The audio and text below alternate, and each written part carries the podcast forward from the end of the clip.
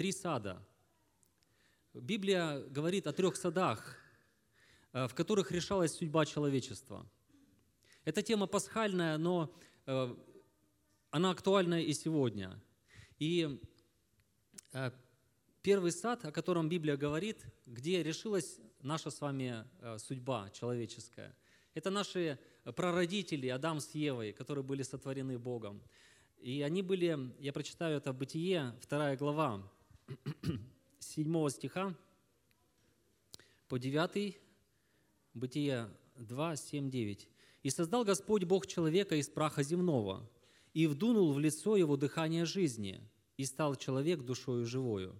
В современном переводе написано «вдунул в ноздри ему дыхание жизни». Есть местописание, что э, человек, у которого дыхание в ноздрях, Бог вдунул в лицо его, в ноздри его дыхание жизни, и человек стал душою живою. И насадил Господь Бог рай в Эдеме на востоке, и поместил там человека, которого создал. То есть Бог где-то создал его, э, потом насадил сад, поместил там человека.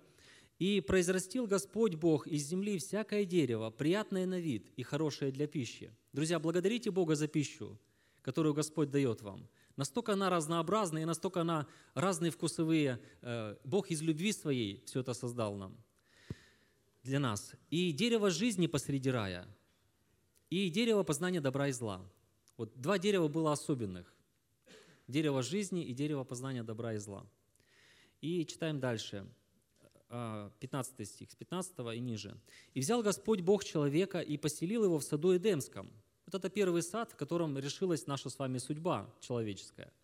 «И поселил его в саду Эдемском, чтобы возделывать его и хранить его. И заповедал Господь Бог человеку, говоря, «От всякого дерева в саду ты будешь есть, а дерево познания добра и зла не ешь от него, ибо в день, в который ты вкусишь от него, смертью умрешь». То есть Бог сразу э, человеку дал заповедь. «И сказал Господь Бог, нехорошо быть человеку одному, сотворим ему помощника, соответственного ему». Заметьте, заповедь дана была до сотворения Евы. Потом мы об этом немножко еще в конце поговорим. Э, Бог создал Адама, дал ему заповедь, и потом говорит, нехорошо быть человеку одному – и мы читаем, что Господь Бог образовал из земли всех животных полевых и всех птиц небесных и привел к человеку, чтобы видеть, как он назовет их, и чтобы как наречет человек всякую душу живую, так и было имя ей. И нарек человек имена всем скотам и птицам небесным и всем зверям полевым, но до человека не нашлось, но для человека не нашлось помощника, подобного ему. Вы знаете, я в этом вижу э, вот именно божественный такой промысел, Бог в союзе с человеком. Бог сделал то, что человеку невозможно, Он создал животных, привел их к человеку и дал возможность человеку поучаствовать в акте творения. То, что человек мог сделать, Он дал им имена. Это прекрасно. Бог не хочет в одиночку. Вы знаете, забегая немножко вперед, хочу сказать, что Бог первый нам сказал, что я без вас не хочу вечность проводить, я своими словами. Вы мне нужны. И в знак того, что вы мне нужны, я плачу за вас великую цену. Отдаю Сына Своего. Я хочу с вами общения. И изначально, когда Бог сотворил Адама, Он уже показал это, что Он в нас нуждается. Он хочет наше общение с Ним. Это открывает Бога, Его сторону, не безразличный, как иногда рисует наше воображение Бога, равнодушный, которому вообще дела нет ни до чего. Я вижу Бога совсем другого в Писании – тот, который хочет иметь участие в жизни человека и хочет, чтобы человек был вместе с ним. И наш плод Духа – это наш совместный плод с Господом. И мы читаем, что навел Господь Бог на человека крепкий сон. И когда он уснул, взял одно из ребр его и закрыл то место плотью. И создал Господь Бог из ребра, взятого у человека, жену, и привел ее к человеку. И сказал человек, вот эта кость от костей моих и плоть от плоти моей, она будет называться женою, ибо взята от мужа. Я хочу сказать, что, а, читая дальше третью главу, а, мы читаем, что а, э, там был змей. Э, и написано, змей был хитрее всех зверей полевых. Это третья глава уже с первого стиха которых создал Господь Бог. И сказал змей жене, подлинно ли сказал Бог, не ешьте ни от какого дерева в раю. То есть, заметьте, явная ложь. Бог не запрещал, Он наоборот сказал, ешьте со всякого дерева, только с одного не ешьте. И сказала жена змею, плоды с дерев мы можем есть, только плодов дерева, которое среди рая, сказал Бог, не ешьте их и не прикасайтесь к ним. Она добавила к Божьей заповеди. Бог сказал Адаму не вкушать, а, он ей передал, возможно, правильно передал, но она в защиту Бога как бы усиливает заповедь Божию и говорит, Бог сказал, не только не вкушай, но еще даже не прикасайся к нему. Это отдельная тема, тоже не хочу сейчас на это распространяться, а, чтобы вам не умереть. И сказал змей жене, нет, не умрете, но знает Бог, что в день, в который вы вкусите их, откроются глаза ваши, и вы будете как боги, знающие добро и зло. И увидела жена, что дерево хорошо для пищи, и что оно приятно для глаз и вожделенно, потому что дает знание. И взяла плодов его, и ела, и дала также мужу своему, и он ел. И открылись глаза у них обоих, и узнали они, что боги, нет, что наги.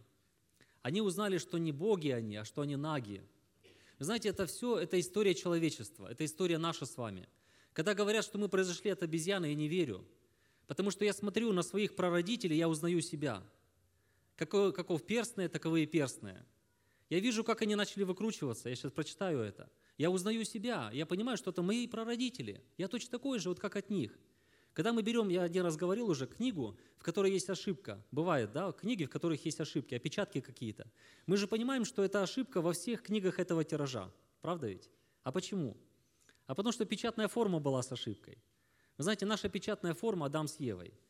Поэтому все вот это, что мы читаем, это все мы. Это все мы. И здесь написано «похоть плоти, похоть очей и гордость житейская». Все три греха, которыми сегодня дьявол сковал всю землю и нас когда-то держал в своей власти, это то, что было изначально. Увидела э, гордость и еще вкусила это похоть плоти. И немножко отступление такое, немножко такое слышал. Почему считают, что э, яблоко было? Ну, тут же не написано, что яблоко, да? Говорят, что археологи нашли огрызок в Междуречье. Ну, это так, к слову просто, немножко. Они до всего докопаются, эти археологи, да. И сшили смоковные листья. Это наша самоправедность. Мы пытаемся прикрыть свою наготу. И сделали себе опоясание – и услышали голос Господа Бога, ходящего в раю во время прохлады дня. И скрылся Адам. Узнаете себя?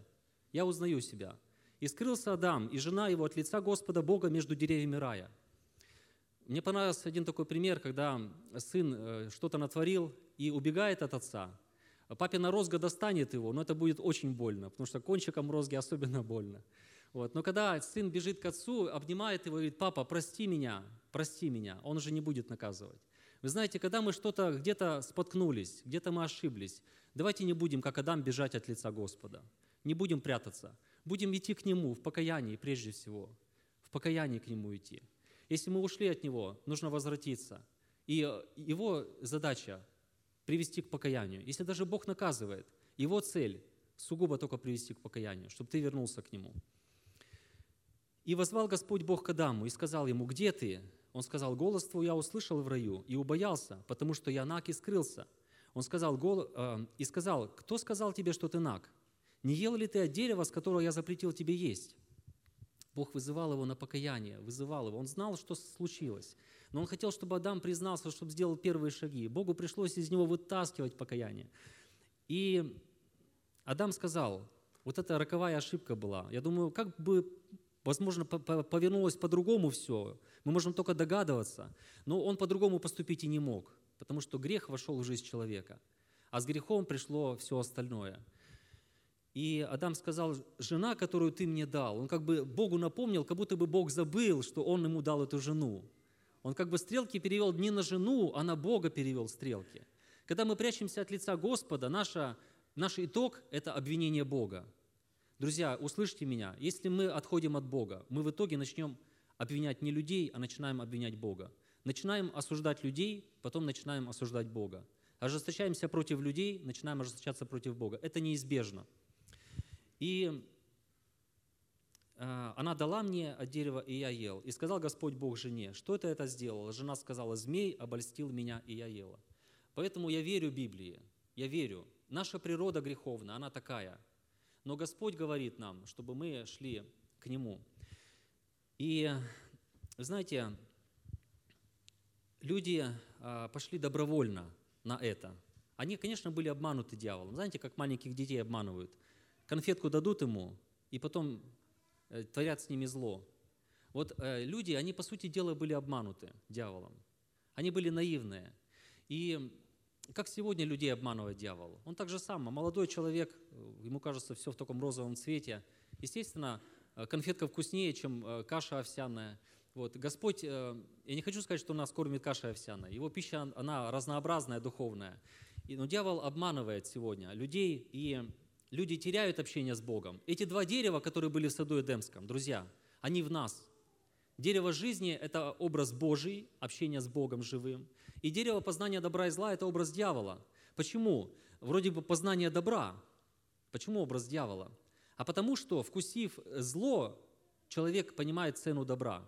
Поэтому дерево познания добра и зла. Невозможно не оценить, порой не потеряв. Мы знаем цену греха, мы знаем, нам уже не надо э, что-то объяснять. Адам с Евой этого не понимали. Мы в конце, я в конце проповеди объясню еще очень глубокую тайну – что это был промысел Божий, это был план Божий. Мне хочется об этом в конце сказать. Я не хочу сказать, что Бог э, хотел, чтобы люди согрешили, но Бог, э, знаете, Он настолько, э, ну, настолько превыше нашего разумения, настолько Он зло оборачивает в добро. То, что дьявол пытается, знаете, вот в любом искушении, которое в нашей жизни постигает нас, есть всегда, всегда есть две воли. Воля Божья нас э, сделать сильнее – нас сделать крепче, нас сделать ближе к себе, а воля дьявола нас погубить. И поэтому эти две воли сталкиваются, но от нас будет зависеть, э, э, чью волю, чью сторону мы э, займем. И вот в первом саду решилась наша с вами судьба. И люди по закону греха и смерти умирали, умирали духовно, умирали телесно и уходили в преисподние места земли. Какую бы жизнь человек ни проводил, праведную, общался с Богом, он шел в преисподние места земли. Но Бог изначально дал надежду, и он, э, было пророчество этой э, Еве о том, что семя твое, семя жены. Мы знаем, что все люди рождаются от семени мужа и жены. Но здесь было пророчество о том, что будет непорочное зачатие. Он сказал, семя твое будет поражать змея в голову, а, ты, а змею сказал, ты будешь жалить его в пету. И вот э, знаете, когда случилось это грехопадение, когда люди потеряли общение с живым Богом, Бог их изгнал из сада Эдемского, они потеряли общение с Богом, и э, Бог тогда уже имел этот план.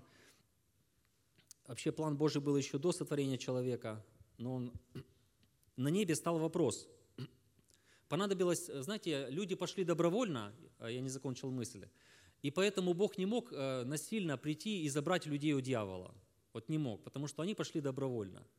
И здесь нужна была цена заплачена быть, выкуп. То есть как бы Господь говорит, я забрать у тебя не могу по справедливости, потому что люди добровольно тебя избрали, но я готов заплатить цену. Он говорит, какую цену? Я готов а, отдать свою жизнь за них. Вот это Божий такой промысел. И когда на небе встал вопрос, э, у Исаии в 6 главе есть такая немножко мысль, э, как бы она немножко отдаленно напоминает, возможно, то, что было на небе. Это 9 стих. «И сказал он, э, вернее, 8 стих, 8 стих, «Кого мне послать? И кто пойдет для нас?» И я сказал, вот я, пошли меня. На небе стал вопрос, кто пойдет, кто пойдет для нас? Потому что нужна была жертва, и жертва должна быть святой, совершенной, и жертва а, должна быть человеческой. Потому что первый Адам, да, это через него грех вошел, и нужно было, а, чтобы человек был совершенный, и это было нереально и невозможно. Потому что все люди, потомки Адама, и все совратились и лишены славы Божьей, грех во всех, поэтому эта жертва была ну, неугодна Богу.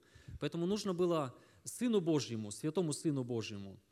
И когда вот вопрос стал, там на небе, то он сказал, вот я пошли меня. Есть 39-й псалом, это очень хорошее такое э, пророческое слово о Христе.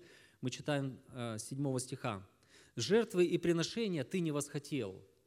Это как бы сын говорит отцу. Сын Божий говорит отцу. «Ты открыл мне уши». Э, в другом переводе звучит э, «уготовал мне тело». Представьте себе, какое сильное пророчество. «Жертвы и приношения ты не восхотел». Ты уготовил мне тело, говорит Сын Божий, Слово Божье, Отцу Своему.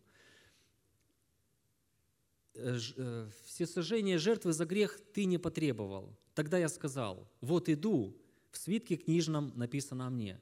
Я желаю исполнить волю Твою, Боже мой, и закон Твой у меня в сердце. Я желаю исполнить волю Твою, и закон Твой у меня в сердце. Сын Божий принял решение. Принял решение прийти на эту землю, воплотиться, стать подобным нам. И он знал, для чего он пришел. Но второй сад, о котором я буду говорить, это сад Гефсиманский. Хоть он и сказал, что вот я пошли меня, хоть он и принял решение прийти на эту землю, но борьба, его борьба продолжилась в Гефсимании. Это второй сад, о котором я хочу сказать. Там решалась наша с вами судьба. Потому что там Сын Божий, Он принял решение окончательное, потому что это, на это нужно было решиться. Он знал, на какой час он пришел. Он знал, что он должен стать искупительной жертвой за грехи всего человечества. Мы читаем притчу, что Царство Небесное подобно сокровищу, скрытому на поле, о котором человек, найдя его, пойдет, продает все, что имеет, покупает это поле и становится владетелем этого сокровища. Это говорится о Христе, который обнищал ради нас. Он оставил все, престол Божий, славу ангелов, хоры ангелов, пришел на эту землю, воплотился, стал подобным нам. Это настолько сильное унижение для Бога, для Бога, для Сына Божьего, воплотиться, стать нуждающимся младенцем, которого носили на руках. Мы себе даже представить не можем, насколько это было сильное уже унижение прийти на эту землю. И э, вот я пошли меня. И вот написано Иоанна 18 глава, э, с первого стиха. «Сказав это, Иисус вышел с учениками своими за поток Кедрон». Там мы знаем, что была первосвященническая молитва за учеников, 17 глава Иоанна – где был сад, написано, где был сад, в который вошел сам и ученики его. Это сад Гефсиманский. Матфея, 26 глава, с 36 по 46 стихи. Потом приходит с ними Иисус на место, называемое Гефсимания, и, и говорит ученикам, «Посидите тут, пока я пойду, помолюсь там». И, взяв с собой Петра и обоих сыновей Завидеевых, начал скорбеть и тосковать. Тогда говорит им Иисус, «Душа моя скорбит смертельно, побудьте здесь и бодрствуйте со мною». И отошедший немного пал на лицо свое, молился и говорил, «Отче мой, если возможно, доминует меня чаша сия». Только, только вслушайтесь в эти слова. Трудно поверить в это, что Он такой большой путь проделал, сошел с неба, в такое унижение пришел, в плоть человеческую – прошел земную жизнь, и вот наступает час распятия, и он говорит, как бы задний ход дает. Чувствуете, какая великая борьба была в нем. Если возможно, доминует меня чаша сия. Но потом добавляет очень знаковые слова. Впрочем, не как я хочу, но как ты. Я хочу сказать, Иисус, спасибо тебе. Спасибо тебе за эту фразу. Спасибо тебе. Иисус, благодарю тебя, что ты сказал это. И написано дальше, и приходит к ученикам и находит их спящими и говорит Петру, так ли не могли вы один час бодрствовать со мною? Знаете, я немножко отступлю, мне понравилась эта мысль, один проповедник сказал, почему они здесь спали? Потому что они спали на горе Фаворе, где пришли Моисей и Илия, беседовали с ним об исходе, и там они спали. Если бы они там не спали, они бы здесь не спали. Друзья, знаете, есть, есть предыстория наших падений порой – это немножко отвлечение, но просто нам э, закинуть эту мысль, э, чтобы нам сегодня бодрствовать. Когда придет час искушения, мы будем спать, потому что сейчас мы спим. И написано так, «Бодрствуйте и молитесь, чтобы не впасть в искушение. Дух бодр, плоть же немощна». Еще отошедший в другой раз молился, говоря, «Отче мой, если не может чаша сия миновать меня, чтобы мне не пить ее, да будет воля Твоя». И пришед находит их опять спящими, ибо у них глаза отяжелели. И оставив их, отошел опять и помолился в третий раз, сказав то же слово. Представьте, три раза, три раза он молился об этом, чтобы его чаша миновала. И три раза он добавлял, да будет воля твоя. Великая борьба была, пот был, как капли крови, падающие на землю. Врачи говорят, что это очень редкий случай, когда от напряжения эмоционального лопаются капилляры, и пот становится кровавым. Христос вот ради нас с вами это делал. И написано, так приходит к ученикам своим и говорит им, вы все еще спите и почиваете. Вот приблизился час, и Сын Человеческий предается в руки грешников. Встаньте, пойдем, вот приблизился предающий меня».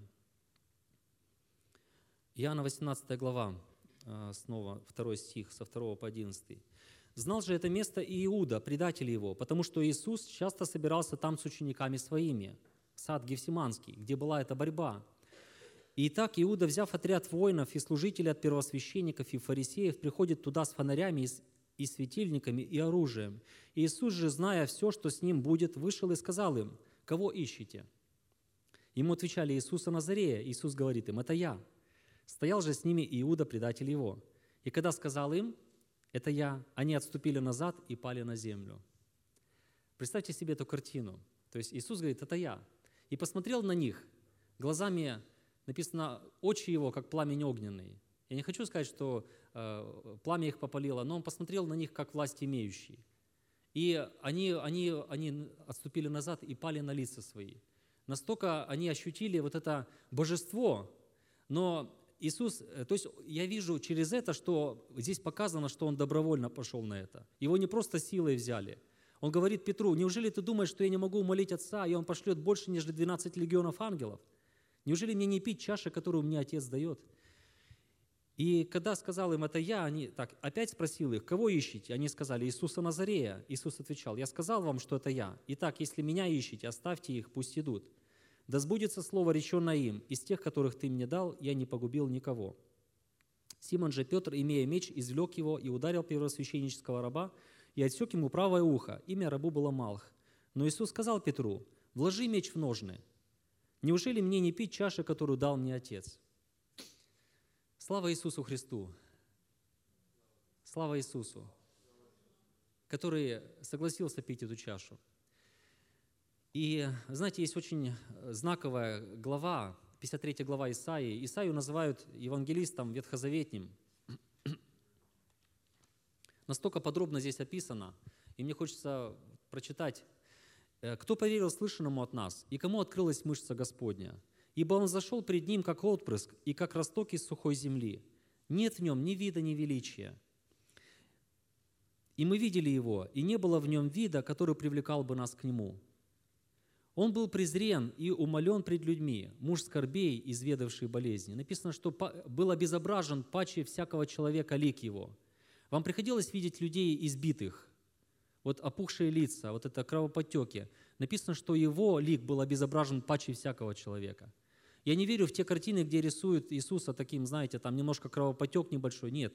Писание говорит, что был обезображен паче всякого человека. Его, не узнав, его было не узнать. Правда. Кто-то посчитал, что на его теле было больше 1500 ран. Больше 1500 ран. Кости были обнажены. Представьте себе, он взял на себя. Мы читаем дальше. И вот это наше отношение к нему. Возможно, мы ни во что ставили его в своей жизни. Не всегда он был для нас ценностью, не всегда он был для нас центром нашей жизни. Согласитесь, друзья, не всегда. Даже кто с детства верующий. Он был презрен и умолен пред людьми, муж скорбей и изведавший болезни. И мы отвращали от него лицо свое. Друзья, было такое?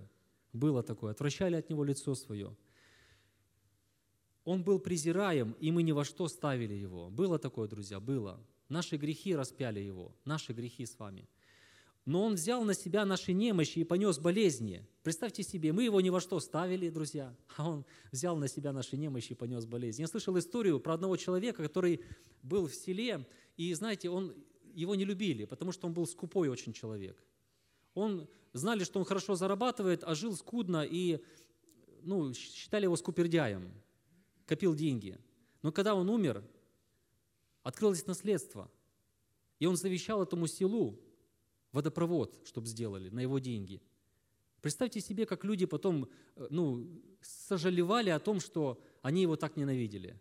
Вот э, просто я уму не приложу, ну, не могу представить себе, как это можно. И когда слышишь такие истории, думаешь, а сделал бы ты так? Тебя ненавидят, а ты делаешь для них добро и ничего не доказываешь им, не объясняешь ничего. Нечто подобное сделал Христос.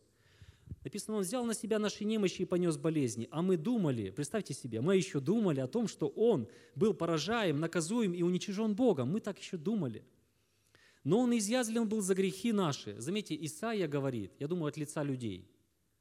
Он не говорит это за кого-то, что это вот они такие, это мы такие, друзья, мы. Я уже говорил о том, что когда я читал Писание, э, когда уверовал, читаю, сердце человеческое крайне испорчено, кто узнает его? Более всего испорчен. Думаю, как точно сказано про этих неверующих людей. А потом прошли годы, я читаю снова это место Писания, ловлю себя на мысли, думаю, как точно про меня сказано, смотри-ка. Глянь-ка, как точно я описан здесь. Наказание мира нашего было на нем, и, и ранами его мы исцелились. Все мы блуждали, как овцы, совратились каждый на свою дорогу, и Господь возложил на него грехи всех нас. Он истязуем был, но страдал добровольно. Это мы видели в Гефсимании, когда он добровольно. И не открывал уст своих, как овца, веден был он на заклание. И как агнец пред стригущим его безгласен, так он не отверзал уст своих. Вы знаете, как овца. Вот есть песня такая детская, «Я маленькая овечка, да, и я иду за ним». Э, значит, э, мы овцы Божьего стада. Э, овцы – это хорошее слово, не бойтесь его, потому что этот мир все перевернул. Вот. Значит, как я уже сказал, что век заменителей. Да? Чем, чем ценнее шедевр, тем больше подделок, я хочу сказать. Божья истина – это шедевр, Божье Писание – это шедевр, Божье откровение – это шедевр. И чем больше Божьих откровений, тем больше дьявольской лжи. Поэтому будем познавать Божье откровение. Вот смотрите, а, Иисус почему был как овца веден на заклание? Знаете почему? Потому что на самом деле Он лев. Он лев, от колена Иудина написано. Но веден был как овца. Представьте себе картину, э, идут, ведут овцу, и ее все пинают, и палками бьют. И она, склонив голову, идет и ну, как бы, ну, естественная картина, правда? Это как бы для овцы это естественно. Даже говорят, когда там стригут ее ухо, если где-то чикнут, она, может быть, взвизгнет немного, даже, по-моему, даже голоса не подает, по-моему, да, я слышал. То есть она не, зубы не покажет. Она зубы не покажет. А Иисус – лев. И представьте себе другую картину. Ведут льва, царь зверей. Его все пинают, палками бьют его. Представляете себе? Как не рыкнуть на них, да? Насколько мы, овцы, порой рычим, да, когда что-то против нас. Ну, бывает такое, правда? Что-то против нас, мы сразу свой этот показываем. А он, лев, насколько, представьте себе, уничижение, насколько сильное уничижение ради нас с вами. Он, как, он был лев, но как овца был введен на заклание. Он от уст и суда он был взят, но рот его кто изъяснит? Ибо... так голос заканчивается.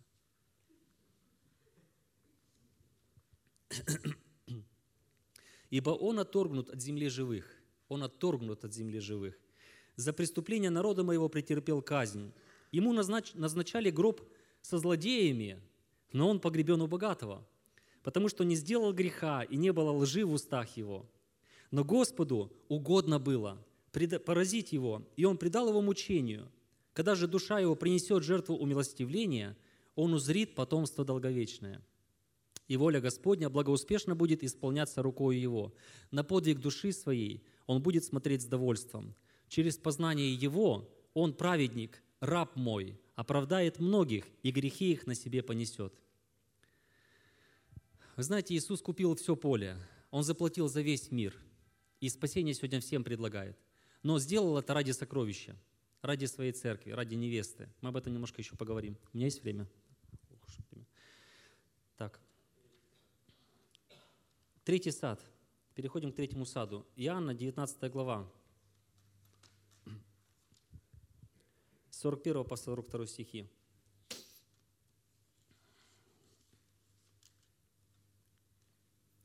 На том месте, где он распят, был сад, и в саду гроб новый, в котором еще никто не был положен. Там положили Иисуса ради пятницы иудейской, потому что гроб был близко. Он, э, его хотели погрести, вернее, со злодеями, но он погребен у богатого. 20 глава Иоанна. В первый же день недели Мария Магдалина приходит к гробу рано, когда было еще темно, и видит, что камень отвален от гроба. И так бежит и приходит к Симону Петру. Я немножко опускаю эти места Писания. И написано, Мария стояла у гроба и плакала, от 11 стих. И когда плакала, наклонилась во гроб. И видит двух ангелов и в белом одеянии сидящих, одного у головы и другого у ног, где лежало тело Иисуса. И они говорят ей, жена, что ты плачешь? Говорит им, унесли Господа моего, и не знаю, где положили его. Сказавши это, обратилась назад и увидела Иисуса стоящего, но не узнала, что это Иисус. И я не буду распространяться об этом, мы с вами уже слышали эти истории о воскресении Христа. А что я хочу сказать? Вот э, в этом третьем саду произошло чудо воскресения. Э, смерть Христа была важной ролью э, в нашей жизни с вами. Он, есть очень ключевой стих, хочу прочитать его, я уже об этом говорил, но хочется для тех, кто, может, еще не слышал. Римлянам 4 глава, 25 стих. Написано, «Который предан за грехи наши и воскрес для оправдания нашего». Я слышал его объяснение, мне очень оно понравилось, я хочу поделиться этим. Он предан за грехи наши, Пасха наша Христос заклан за нас, но воскрес для оправдания нашего. Когда Христос э, был предан на распятие, написано, умер, э, мы стали невиновны в наших грехах, стало заплачено, заплачено за наши грехи, но мы стали виновны в смерти Божьего Сына пред Богом. Представьте себе, из-за нас Отец потерял Сына, Он пошел в преисподние места земли. За нас с вами, чтобы нам туда не идти. И дьявол, возможно, руки потирал, что Сын Божий теперь там в преисподней. Но так как в нем не было греха, ни, ни капельки греха не было, смерть не смогла его удержать. Произошло чудо. Он наши грехи спустил туда, в преисподнюю, и оставил там. Нам туда идти не надо. Он за нас их туда отнес. Нашу вину. Он, мы должны были быть распяты. Он наше место занял там. И верой в то, что Иисус это сделал, мы с вами погреблись с Ним водным крещением. Слава Богу! Слава Богу, друзья, что Бог заключил с нами завет. Мы верой в Иисуса умершего и воскресшего – однажды вступили в завет с Господом. И нам на суд не надо идти. Иисус занял наше место. И Он сошел в преисподние места земли. И мы стали виновны в смерти Божьего Сына. Но когда Господь воскресил Его, представьте, что произошло. Мы не виновны в наших грехах, и мы не виновны в смерти Божьего Сына. Это Божий промысел, это Божий план был спасения нашего с вами. Дальше. Что мы еще имеем в этом? 1 Коринфянам 15 глава с 12 стиха. «Если же о Христе проповедуется, что Он воскрес из мертвых, то как некоторые из вас говорят, что нет воскресения мертвых? Если нет воскресения мертвых, то и Христос не воскрес. А если Христос не воскрес, то и проповедь наша тщетна, тщетна и вера ваша. Притом мы оказались были уже свидетелями о Боге, потому что свидетельствовали бы о Боге, что Он воскресил Христа, которого Он не воскрешал, если, то есть, мертвые не воскресают. Ибо если мертвые не воскресают, то и Христос не воскрес. А если Христос не воскрес, то вера ваша тщетна, вы еще во грехах ваших. Поэтому и умершие во Христе погибли. Если мы в этой только жизни надеемся на Христа, то мы несчастнее всех людей. Но Христос воскрес из мертвых, первенец из умерших. Ибо как, ибо как смерть через человека, Адама, так через человека и воскресение мертвых. Поэтому нужно было Христу уподобиться братьям, воспринять плоть и кровь нашу с вами – чтобы принести совершенную жертву, которая была угодна Богу. Как в Адаме все умирают, так во Христе все оживут, каждый в своем порядке. Первенец Христос, потом Христовы в пришествии Его. Кто такие Христовы, друзья? Это церковь. Это церковь. Написано, кто Духа Христова не имеет, тот не Его. Это говорится о церкви. Это будет первое воскресенье, друзья.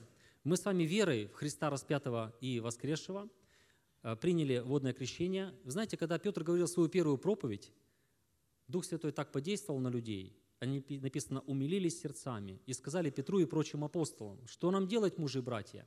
Это написано Деяния апостолов, 2 глава, с, 36, с 37 по 38 стихи, Деяния 2, 37, 38. Петр же сказал им, он им показал путь вхождения в число церкви. Сейчас я поясню. Он говорит, покайтесь, первый шаг, покаяние – то есть оставить.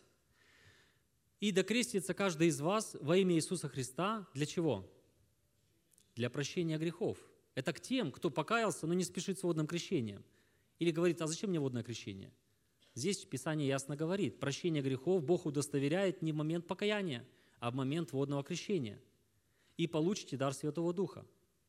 Об этом не хочу подробно говорить, нет времени, но это очень великий прообраз в Ветхом Завете, их очень много этих образов в Ветхом Завете, этот путь спасения, Божий план спасения. И говоря о тайне, о чем я обещал сказать, Ефесянам 1 глава, уже буду заканчивать, А, третий стих прочитаю. «Благословен Бог и Отец Господа нашего Иисуса Христа, благословивший нас во Христе всяким духовным благословением». Где? В небесах. Я когда раньше читал это местописание, мне это, это последнее слово не вмещалось в мой разум. Я, меня просто клинило, знаете, как это в небесах. Я еще в небесах не был. Я родился на земле, я в небесах еще не был. Я понимаю, что Он благословил нас всяким духовным благословением, но как в небесах? И Он поясняет, так как Он, то есть потому что Он, 4 стих, избрал нас в Нем прежде создания мира, чтобы мы были святы и непорочны пред Ним любви. И мы, когда читаем про мужа и жену, про Адама с Евой, Господь говорит, Павел говорит, тайна сия велика. Я говорю по отношению ко Христу и к церкви. Когда Бог сотворил Адама, возвращаясь на начало проповеди своей, Он дал ему заповедь, и он передал эту заповедь жене потом. И когда Бог творил жену, Он навел сон на Адама и взял ребро его, и из него сделал жену ему – Говорю о тайну, Павел говорит. Я говорю по отношению к Христу и к церкви. Христос, Сын Божий. Вы знаете, в нашей жизни отображается Божий план. Вообще Божий план, как сказать, э, глобальный Божий план. У Бога Сын, и Он ищет Ему верную спутницу. Мы порой можем думать, ну как это вы прям Бога сделали как человека? Нет, человека Бог создал по подобию своему – Поэтому Божий план отображается в жизни каждого человека, семьи, дети, потомство, э, радость за новую семью. Мы, как родители, смотрим и радуемся, когда дети удачно вступают в брак. Правда ведь? Хорошо, когда есть наследство, еще дадим им. Вы знаете, это все, это все Божий план, который отображается в жизни каждого из нас. Бог как бы постоянно говорит нам, это то, что я делаю сегодня. Нужна верная спутница, которая пройдет между злом и добром и добровольно выберет добро. От нас зависит, друзья. Дьявол стоит в стороне, Бог стоит в стороне. Кого мы примем? За кем пойдем? Это наше решение с вами. Если пойдем за Богом, Бог будет всячески содействовать нам. Вы знаете, что дьявол дает зарплату? Знаете, да? Написано «возмездие за грех смерть», а Господь дает аванс, а дар Божий – жизнь вечная во Христе Иисусе. Иисусу нужно было вот этому Адаму Небесному уснуть сном смертным. И поэтому его ребра коснулось копье римского воина. И в этот день родилась церковь, друзья. И когда церковь была рождена в день Пятидесятницы, да, то Иисус сказал, вот моя плоть, вот моя кровь, вот кость моя. Она будет называться женою. Вы знаете, люди, которые живут на земле, мы сегодня проходим великий просев. Мы просеиваемся. И если мы здесь на земле, живя в теле, которое греховное, которое постоянно, постоянно, постоянно влечет нас к греху, но мы утверждаем господство нашего духа над плотью всякий раз, наступаем на свою плоть. Если мы, живя на земле, там, где духи бесовские склоняют нас к греху, если мы, живя на земле, где большинство людей идут широким путем, а мы идем узким путем, стараемся идти узким путем и плыть против течения – Говорят, живая рыба только идет против течения, мертвая по течению плывет. Нам тяжело, нам трудно. Но я хочу сказать, друзья, ободрить вас всех. Если мы здесь на земле, несмотря на все противостояние, всем нелегко, всем нелегко. Я не верю, что кому-то легко. Разные периоды в жизни бывают. Если мы здесь верны Богу, то тем более там, когда наше тело будет искуплено. Представьте себе, наше тело будет хотеть служить Богу. Мне трудно это представить. Где дьявол, дьявола не будет уже никогда и все люди будут знать Господа. Мы здесь проходим закалку на 200%, чтобы там в вечности быть на 100% верными Богу. И быть Его невестой, Его женою. И последнее место Писания прочитаю. Это уже последняя книга Библии, Откровение. Возраду, это 19 глава. Это то, что еще произойдет. И мы будем с вами участниками этого события. Я верю в это. Будем держаться исповедания нашего неуклонно. Возрадуемся и возвеселимся и воздадим Ему славу, ибо наступил брак Агнца, и жена его приготовила себя. И дано было ей облечься в весон чистый и светлый, весон же есть праведность святых. И сказал мне ангел, напиши, блаженны званные на брачную вечерю Агнца. И сказал мне, эти истинные, эти суть истинные слова Божьи.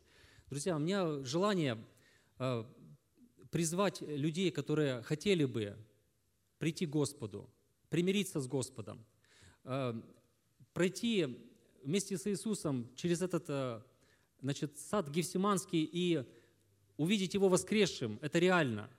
Несмотря на то, что 2000 лет прошло. Люди, живущие до Христа, смотрели на Христа, на Голгофу верой вперед, а мы с вами смотрим верой назад. Сегодня реально пережить Иисуса. Поэтому, если есть такие друзья, мы будем приходить к молитве, будем благодарить Бога, что наши имена написал на небесах, в книгу жизни у Агнца. Будем дорожить тем, что Господь дал нам, белые одежды своей праведности. Вы излил на нас елей помазания Дух Святой. Будем дорожить этим, друзья. Не будем размениваться. Давайте встанем на наши ноги. Если есть такие люди, которые хотят примириться с Богом, чувствуют призыв Господа, старайтесь не откладывать, не откладывать это на потом. Можете сделать сегодня этот шаг. Примирение с Богом. Если есть такие, если нету, мы будем молиться сейчас и благодарить Бога за то, что Он нас спас. Давайте помолимся. Великий Бог, мы благодарим Тебя, мы прославляем Тебя, Господь, за, Господи, Твое решение, за Твой план, который, Господи, Ты осуществил, Бог наш. И, Господи, мы видим то, что, Боже, все на этой земле, оно действует по Твоему плану, по предвечному определению, потому что Сын Твой, Агнец, Он был приготовлен еще прежде создания мира. Господи, Боже, Ты знал наперед, что все так будет в жизни человечества, что люди, Господи, будут обмануты дьяволом в этом первом саду Эдемском. И, Господь, у Тебя уже был приготовлен план для спасения людей. Благодарим Тебя, Иисус Христос, что Ты увидел в плане Отца церковь, Ты увидел эту невесту, которая будет Твоей женою, и Ты согласился ради нее. Господи, Ты увидел это сокровище, Иисус. Я благодарю Тебя, Господь, что Ты увидел каждого из нас, стоящих сегодня на этом месте, и которые стояли до нас, и которые еще будут, Господи, пред Тобою. Боже, Ты увидел их в плане Отца Своего и сказал, вот я, пошли меня. Благодарю Тебя, Иисус, что Ты так был унижен ради нас и пошел даже дальше. Ты не остался на земле, Ты пошел в преисподние места земли и оставил там наши грехи. Господь Отец, я благодарю Тебя, что Ты воскресил Сына Твоего из мертвых – Боже, нам дав надежду. Благодарю Тебя, что Ты заключил с нами завет, новый завет для прощения грехов наших. Боже, славлю Тебя и дал нам Духа Святого. Господь, и мы сегодня в церкви Твоей. Боже, помоги нам дорожить этим. Господи, прошу Тебя, помоги дорожить этим, Господи. Помоги нам не быть как Исав, который променял свое первородство, Господи, на чечевичную похлебку. Боже, помоги нам дорожить отношениями с Тобою. Если мы где-то уходим от Тебя, Помоги быстро возвращаться к Тебе, Господь. Я молю Тебя, Иисус Христос, прошу Тебя, если кто потерял эти отношения, Господи, я молю Тебя за этих людей. Господи, я прошу Тебя, мой Боже, я прошу Тебя, укрепи, помоги подняться, помоги вернуться к Тебе, Господь. О, великий Бог, прошу, благослови. Во имя Иисуса Христа мы призываем Твою благодать и благословение Твое на жизнь наших родных и близких, которые еще в плену находятся, ты сказал, что Ты пришел отпустить измученных на свободу. Мы молим Тебя, води в наши дома. Господь, Ты знаешь наших детей, наших родителей, наших братьев и сестер, Господи, наших бабушек и дедушек. Господи, Боже, мы просим Тебя, Боже, пробуди этот город, пробуди, Господь, сколько людей сегодня в плену находятся у дьявола. Господи, Боже, мы молим Тебя за этот город, молим Тебя, Господь, за наши семьи. Боже, мы просим Тебя, во имя Иисуса Христа благодарим и благословляем имя Твое, наш Бог. Отец, Сын и Дух Святой. Аминь.